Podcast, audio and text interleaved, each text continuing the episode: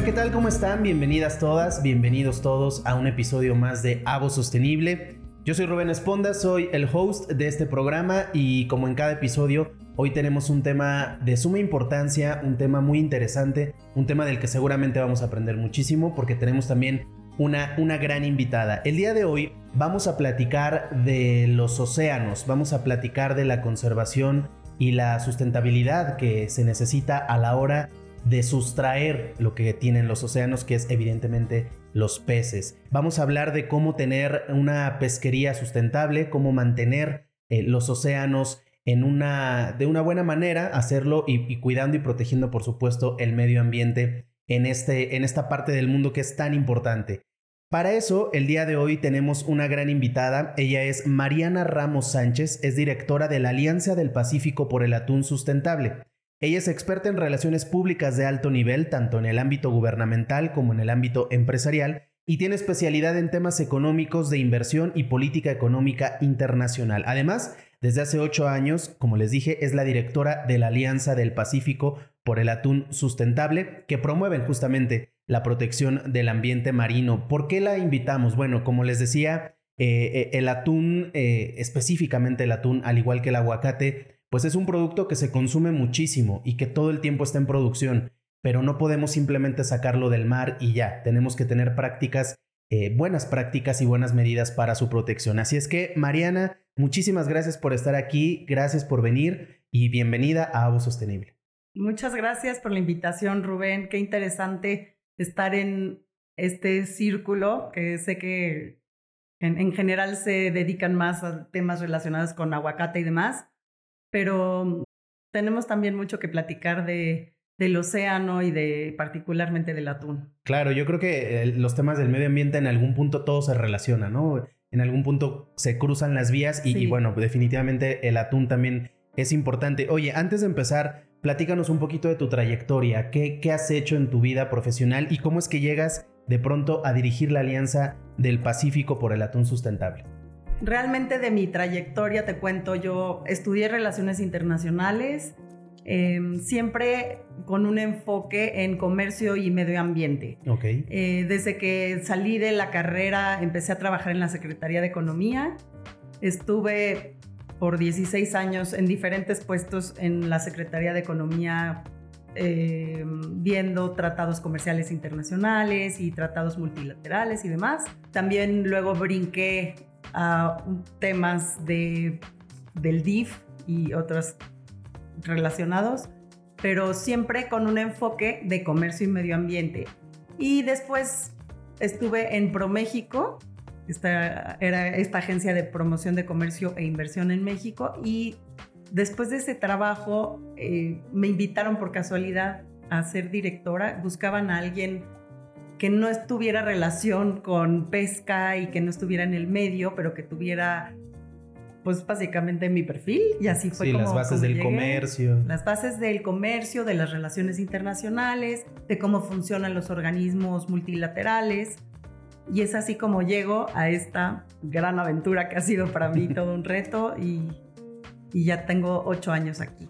Me imagino que, como dices, todo un reto el, ser ajena a esta industria y de pronto entrarle, ahora ya eres experta, ¿no? Yo creo que ya después de ocho años ya la cosa es diferente, pero platícale un poquito a la gente que nos escucha y que nos ve, qué es la Alianza del Pacífico por el Atún Sustentable, porque ya lo mencionamos varias veces, pero de repente como que el término, bueno, de, de qué se trata, quiénes participan y a qué se dedican. Sí, la Alianza del Pacífico por el Atún Sustentable es una asociación eh, ahora son tres empresas, inició con cuatro empresas, eh, las principales productoras de atún, barrilete y aleta, amarilla en México.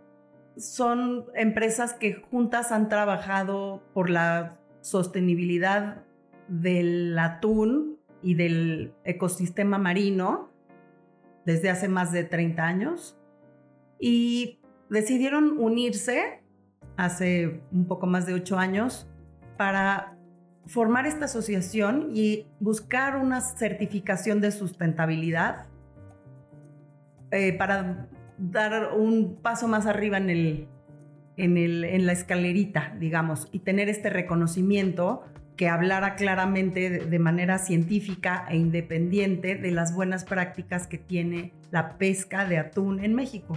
Herdes fue la empresa que salió de, la alianza porque se deshizo del negocio del atún y ahora las empresas que forman parte de la alianza son Grupo Mar, Procesa y Pescasteca. Tienen muchas marcas, una gama enorme de marcas de atún, pero las más fuertes son eh, Tuni, Dolores y Marina Azul. Ok. Sí, definitivamente son como las marcas más conocidas, ¿no? Las que encuentras en el súper, en la tienda, en cualquier lado. Eh, y, uno no imaginaría que existen este tipo de alianzas. Uno, siempre lo, decimos en los episodios cuando hablamos del aguacate, ¿no? Como para uno es muy fácil ir a comprar un aguacate o ir a comprar un atún, destaparlo, comerlo, prepararlo, como sea que, que se lo coman. Y no piensa uno todo lo que existe detrás. A mí me llama mucho la atención que normalmente escuchamos este tipo de alianzas en términos muy generales, ¿no? En términos muy globales, por los océanos, por el medio ambiente, por el calentamiento global, pero yo no había escuchado algo tan particular como el atún. Y lo piensas y dices, claro, probablemente tú me dirás si estoy equivocado, es el pez que más se pesca en el mundo. No sé si, si es correcto o uno de los más. Al menos el más accesible. Así es. Entonces, tiene todo el sentido del mundo juntarse para promover las buenas prácticas porque a todos nos conviene, ¿no? A las empresas por el lado comercial, tal vez, ¿no? El seguirlo eh, explotando de buena manera, a los consumidores y por supuesto, pues al medio ambiente que, se haga de buena forma para que no entre en peligro de extinción. Así es. En México sí deciden unirse justo para, porque el objetivo en común era lograr esta certificación, a pesar de que ya trabajaban en las mismas prácticas, sostenibles que están reguladas tanto por eh, una autoridad nacional que es la CONAPESCA, existe un organismo regional que se llama la CIA, que es la Comisión Interamericana del Atún Tropical, que es la que emite las regulaciones mediante resoluciones eh, de cómo va a protegerse esta especie y todas las que están además relacionadas ¿no? a esta especie. Entonces, pues sí, en, pues esta asociación en particular es para unir fuerzas y saber que unidos puedes lograr todavía más, a pesar de que por separado hacían ya estas prácticas, juntos pueden lograr objetivos más altos, ¿no? Que al final es el mismo objetivo, por separado, pues hagámoslo en conjunto, ¿no? Así es. Eh, ¿Cuál crees tú que es la reputación que tiene el atún frente a las empresas que conforman esta alianza y, en el mundo, ¿no? O sea, ¿cuál es la situación del atún a nivel mundial, tanto a nivel comercial como, como a nivel ambiental, ¿no?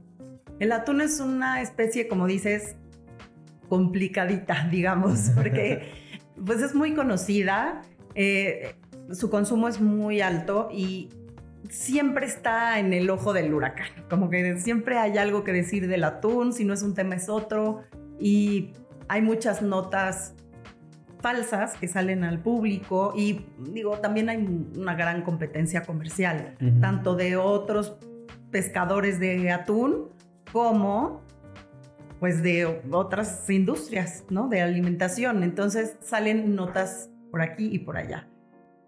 Tal vez no se conoce mucho que hay muchas especies de atún, por ejemplo, en México las que más consumimos son barrilete y aleta amarilla.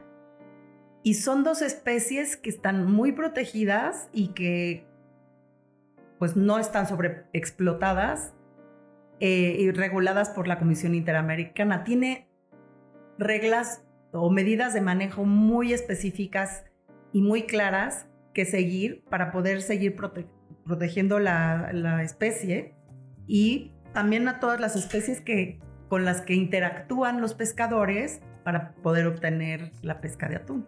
E, eso me, parece muy interesante. Dices, es la segunda vez que lo mencionas. Otras especies relacionadas con la pesca del atún. ¿De qué forma se relacionan otras especies o los pescadores con qué otras especies interactúan? Específicamente nosotros tenemos un método de pesca que es con delfines. Entonces interactuamos con los delfines, que son esta especie tan carismática, mamíferos marinos, y que está muy observada y protegida en el mundo. Entonces han desarrollado una serie de medidas y de equipos para poder proteger a los delfines con los que interactúa la pesca, eh, reduciendo la mortalidad a un cero estadístico. Es una especie altamente protegida por los pescadores mexicanos y, gran parte ha sido crear una conciencia en los pescadores, una gran capacitación, además de un cumplimiento de toda la normativa. ¿Existe pesca clandestina de atún? ¿Es, algo que exista o, ya eso lo tenemos, digamos, controlado y, más bien nos enfocamos en las buenas prácticas? En realidad no es tan fácil tener una pesca clandestina de atún. Es una pesca de altura. Okay. Requiere equipo especializado, muy costoso. Son barcos muy grandes los que se utilizan y, la, y el método también es complicado de aprender. O sea, requiere una gran práctica como para pues para poder, para que pudiera existir pesca ilegal de atún. Sin embargo, pues puede, lo que más bien puede existir es que hagan pasar otra especie por, ah, por atún. Eso sí podría pasar. Porque además, eh, corrígeme si estoy mal, pero el, atún no es un pescado chiquitito como el que te sirven, el que cabe en un plato, ¿no? He, he visto videos de cómo es el proceso y son pescados, bueno, peces me imagino de varios tamaños, pero en promedio bastante grandes y de un solo pez puede salir muchísimo producto. Entonces también me imagino que eso dificulta la, pesca clandestina o las, si no las malas prácticas, sí eh, esta cosa de hacerlo fuera de la norma, porque pues ya un solo pez, un solo pez que te da atún, pues no es fácil de transportar tampoco. Por eso esto de los barcos grandes, me imagino. Así es, Rubén. Fíjate que uno de los temas más eh, curiosos es que la gente como ve una latita de atún piensa que es un pescado tipo la sardina, algo y, además lo ves pequeño. pequeño y barato. Entonces, bueno, barato yo sé que para muchas personas puede no serlo, pero eh, sí es de lo más económico en cuanto a productos del mar. Exacto. Entonces sí, justo te lo imaginas pequeñito. Lo imaginas pequeño y no, hay ejemplares enormes de atún y particularmente esta flota pesca sobre atún adulto porque son los peces que pueden nadar a la velocidad del delfín. Entonces, eh, es otra medida más de proteger la especie, porque ya un, atún adulto has permitido que se reproduzca varias veces y es un, una, digo, ya es un elemento que puedes pescar con una conciencia más tranquila, digamos. Por supuesto. Oye, eh, creo que estamos ahorita en una época en la que las nuevas generaciones ya traen mucha más conciencia ambiental, ¿no? Ya traen esta cosa de reciclar, que, a nosotros a lo mejor nos tomó muchos años entenderlo, pues bueno, las nuevas generaciones ya lo traen. Eh, el tema de, pues no querer tener hijos para no dañar al, planeta, eh, la sustentabilidad, la sostenibilidad del medio ambiente. A todas esas personas que, que, que están interesadas en estos temas, ¿qué percepción tienes tú respecto a la pesca y las buenas prácticas y estas nuevas generaciones? ¿Sí lo tienen claro o, es un tema al que todavía le falta que le entren para que pueda ser, digamos, un tema redondo y que ya no importe de qué generación eres? No, creo que tenemos un gran camino por recorrer. Falta mucha difusión de las buenas prácticas y de crear conciencia. No es una protección solo porque sí, digamos. Muchas veces las nuevas generaciones se van por lo que les aparece en TikTok y demás, pero sino realmente conocer lo que conlleva tener una certificación, por ejemplo, para una flota de este tamaño, eh, llegar a, ese nivel de prácticas y lo que implica la, inversión en tiempo, en dinero y en toda la capacitación y, pues los resultados. Falta mucho divulgarlo, es, es un hecho. Tú como, como directora de, la Alianza del Pacífico por el Atún Sustentable, ¿cuál dirías tú que ha sido el principal reto del, desde el día uno que llegaste hasta el día de hoy? Que a lo mejor ya lo están superando o ya lo superaron, pero que, que te costó como directora decir, bueno, me enfrenté a esto como principal reto. ¿Y actualmente cuál sería ese principal reto? Creo que justo el principal reto ha sido cambiar la percepción del atún mexicano y de este método de pesca con, delfines internacionalmente. eh, la plática, hemos hecho una gran labor de relacionarnos con la sociedad civil en otras partes del mundo, particularmente en Estados Unidos, en donde las ONGs tienen mucha fuerza, para que entiendan las prácticas y todo lo que se ha avanzado en el tema. Entonces, creo que ese ha sido un reto importantísimo y lo va a ser siempre porque es algo que tienes que seguir alimentando. Claro. Y, el tema de los pescadores, de las comunidades, digamos, la mano de obra, ¿no? La gente que está en el día a día en la costa y que salen todos los días a pescar, eh, ¿les ha costado trabajo hacer alianzas con ellos? Porque en, en, el tema del aguacate, que es lo que hemos tratado en otros episodios, está muy de la mano, ¿no? Finalmente como que se ha entendido que pues no puede existir una organización sin la gente y la gente eh, necesita también muchas veces esta ayuda de las empresas, del gobierno, de las políticas y demás. En el caso del atún, ¿cómo ha sido esta relación con la gente que día a día está lidiando con la pesca? Es un es una comunidad particular. Fíjate que la pesca del atún se lleva a cabo en viajes en promedio de 60 días. No, no es una pesca de día con días, se levantan con su familia y salen a trabajar. Los pescadores se separan gran parte del tiempo de su familia, entonces lo que se ha trabajado mucho es el apoyo a esas familias que se quedan esperando a su familia. Ese es lo que se ha logrado, lo que se ha logrado trabajar, el vínculo entre la familia que se queda y la que se va, todo el apoyo económico, en salud y en muchos otros temas. Claro, para que el pescador se vaya tranquilo, dentro de lo que cabe, ¿no? De que su familia está de que Su familia va a quedar, va a quedar cuidada y que también la espera para los familiares, familiares que se quedan, pues que sea un poquito más llevadera, sabiendo que se va a trabajar y que ellos están bien, ¿no? Que no están desprotegidos. Em, ¿qué, otra, ¿Qué otras acciones lleva a cabo la Alianza del Pacífico para, para ayudar a la pesca y el desarrollo de la pesca sustentable de atún? Tiene varias acciones. Yo estoy enfocada en la pesca, o sea, en lo que se refiere a la certificación de la pesca. O sea, la alianza sí fue muy específica en crearse únicamente para esta pesca sostenible. Sin embargo, tienen las empresas de, la alianza tienen certificaciones de, ¿cómo se llaman? Empresas socialmente responsables. sí, sí, sí.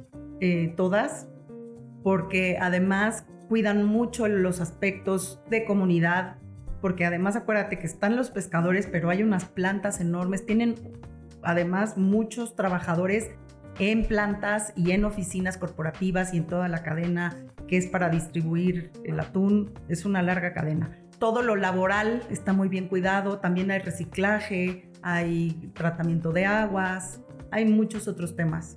E, ¿Existe dentro de la pesca del atún alguna normatividad internacional, mundial, que constantemente esté evolucionando para, para tener estas prácticas? ¿O ya es algo que está, digamos, eh, este, que se mantiene y que ya está este, trabajado? Pues, o, si constantemente están regulando. Constantemente se está regulando. Como te mencionaba, está la Comisión Interamericana del Atún Tropical, que se reúne una vez por año pero que tiene varios grupos de trabajo que se reúnen a lo largo del año revisando las condiciones de las especies de atún que regula. Entonces, se hacen estudios científicos para conocer el estatus del stock, o sea, cómo están las poblaciones de atún y qué medidas tienes que utilizar para mantenerlas saludables. Claro. Año con año. Esto se hace constantemente. Oye, y, con el tema de la pandemia, ¿hubo algún cambio positivo, algún cambio negativo en, algún ámbito de la pesca de atún?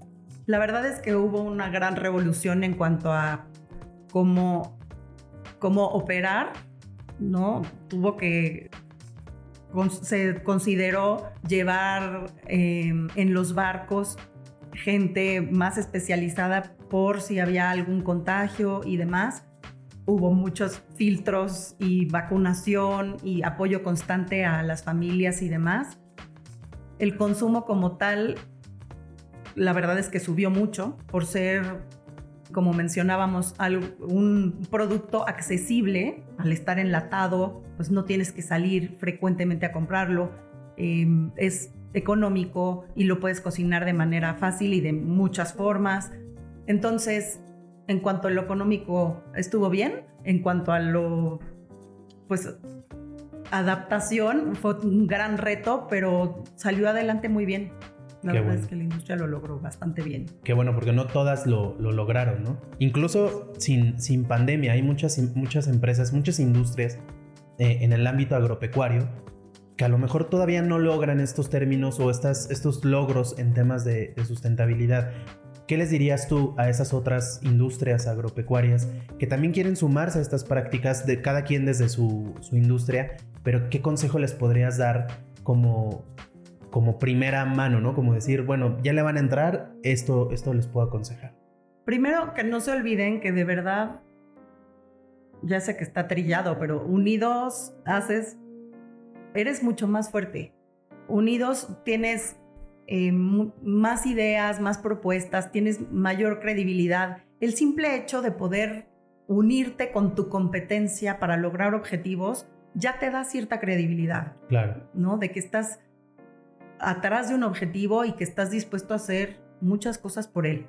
Entonces, ese creo que es uno de los consejos que más importa en estas industrias. Y bueno, la sostenibilidad creo que es el único camino que nos queda porque no hay para atrás. Y, además también creo que si no se suman las grandes industrias, las grandes empresas, si no le entran estos temas, pues al final del día no vamos a lograr una sostenibilidad real, ¿no? O sea, yo sé que cada granito de arena cuenta y cada pasito que demos ayuda, pero podemos, si podemos acelerar el momento en el que lleguemos al, al éxito, al objetivo, pues mejor, ¿no? ¿Y cómo lo vamos a lograr? Dando pasos más grandes a través de estas grandes empresas y que cada industria, así como la de la pesca de atún se unió y lo está logrando, pues también la del aguacate y también la de este las maderas y la de sí, muchos temas. Yo creo que si cada industria se junta, bueno, podemos todos eh, tener un objetivo en común, ¿no? Eh, ¿Qué planes tiene la alianza para futuro? ¿Cuáles son los objetivos? ¿Qué viene? Eh, hacia dónde va ahorita la Alianza del Pacífico para el atún sustentable. Ahorita estamos en un impasse en cuanto a nuestro certificado de sostenibilidad. Eh, uno de los grandes retos que trajo la pandemia es que nos retrasó estudios científicos que teníamos programados porque había una imposibilidad de viajar y de reunirse y de realizar el estudio mismo, ¿no? Que es sobre barcos. Son estudios científicos muy costosos y eso hizo que nuestro certificado esté ahorita suspendido, pero la alianza va a seguir con las mismas prácticas, como si siguiéramos con el certificado, y tenemos el reto de llevar a cabo estos estudios de gran importancia para nosotros y vamos a entrar en un programa también del MSC, que es el, el que tiene el certificado de la Alianza, es esta gran agencia certificadora, bueno, es un, el poseedor del estándar y un programa que, en donde podamos seguir ciertos pasos y no perder el ritmo para seguir con, con la sostenibilidad y seguir con el certificado. Esto, una certificación, a diferencia de lo que muchos creen, no es llegar a una meta, es un trabajo continuo. Una certificación de sostenibilidad es ponerte metas anuales que tienes que ir cumpliendo y mejorando y mejorando y todo el tiempo pues seguir creciendo. Porque además me imagino que una certificación, así como te la pueden otorgar, te la pueden retirar. Así es. Así justo, si al siguiente año no lo logras o no lo mantienes, te lo, te lo quitan, ¿no? Y es, o no sé, a lo mejor ya no se las vuelven a dar, o es volver a pelear para que se las den. Eh, por último, ya para concluir, Mariana, un último mensaje que quieras darle a la gente que nos escucha, a los empresarios, a gente de otras industrias que a lo mejor les interesan estos temas, ¿qué mensaje podrías dar que, pueda ayudar a que más personas se sumen al tema de, la protección del medio ambiente, la sostenibilidad, la sustentabilidad? Sí, Rubén, yo creo que un mensaje importante, sobre todo si muchos jóvenes escuchan el podcast y demás, es que se informen un poquito más allá de lo que ven solamente en redes sociales, de lo que pueden ver en TikTok y de algunos eh, pseudoambientalistas para entender el trasfondo que hay detrás de grandes industrias que están haciendo un gran esfuerzo por cumplir con estándares de sostenibilidad. Es de verdad una tarea con mucho esfuerzo que llega pues llega hasta las comunidades más recónditas y demás. Y, y pues es importante que, su, que al crear conciencia tengan realmente todos los elementos, que tengan toda la información de qué pasa detrás de todo eso. Claro. Pues muchísimas gracias Mariana Ramos, directora de la Alianza del Pacífico por el Atún Sustentable. Fue un placer platicar contigo. Creo que aprendimos mucho la gente que, escuchó este programa. Creo que ya tiene una idea mucho más clara de todo lo que implica la pesca del atún, ¿no? La próxima vez que compren una lata de atún, seguramente se les vendrá a la mente este, todo este proceso que a muy grandes rasgos, porque también podríamos habernos seguido, pero el, tiempo se nos termina. Pero te agradezco mucho que hayas estado aquí, que hayas dado voz a esta industria y que vengan los éxitos y que logren los objetivos a mediano, largo y plazo para que, para que pueda seguir la pesca eh, sostenible de atún. Muchas gracias Rubén y bueno que todas las personas que ya tengan en mente este tema del atún, que se sientan muy orgullosos de que el atún en México es sostenible. Eso, yo creo que eso es lo más importante, ¿no? Que se sientan orgullosos de las industrias. Y, y bueno, sí. justamente a la gente que nos escucha, eh, muchísimas gracias por, por estar en este episodio de Avo Sostenible. Hoy definitivamente aprendimos la importancia de la pesca sustentable para asegurar nuestro futuro y el de nuestro ecosistema. Créanos que del lado de la APAM siempre se ha entendido que es necesario este equilibrio entre las prácticas comerciales y la sostenibilidad y la sustentabilidad. No dañar a las especies, no dañar a las comunidades. Por eso es que decidimos invitar a Mariana, por eso decidimos hablar del atún, porque también de este lado, en la parte del aguacate, hemos logrado esos objetivos y, estamos orgullosos de estas industrias que, que, lo están logrando y que seguramente tendrán más éxitos hacia el futuro. Muchísimas gracias por habernos escuchado. Los espero en la próxima emisión de Avo Sostenible. Soy Rubén Esponda. Hasta la próxima. Gracias.